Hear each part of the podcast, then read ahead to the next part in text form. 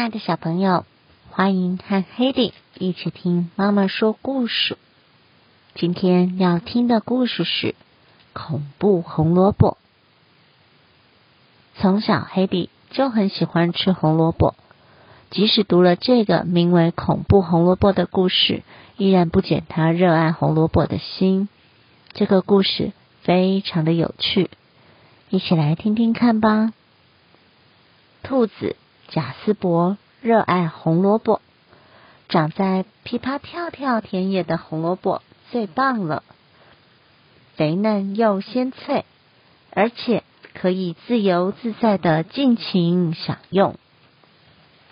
他在上学途中采了一些当做早上的点心，在去小联盟练球的路上，他又拔了一些。夜里在回家的半路上。他又把红萝卜从地上扯起来。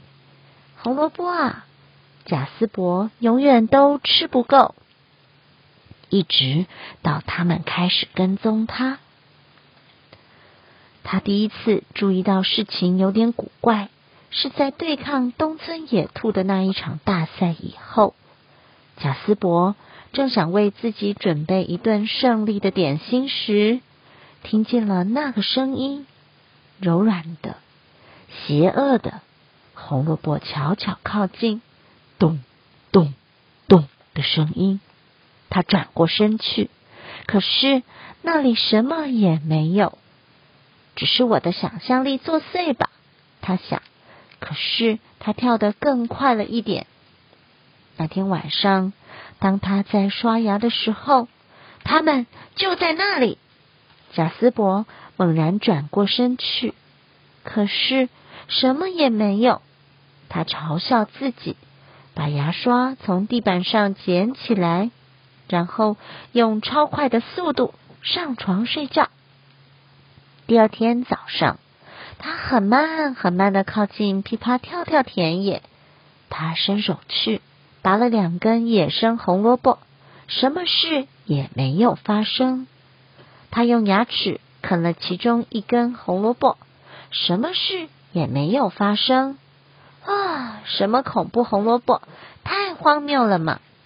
可是当他那天傍晚回到家的时候，妈妈，贾斯伯大声尖叫：“是恐怖红萝卜！”就在工具间里。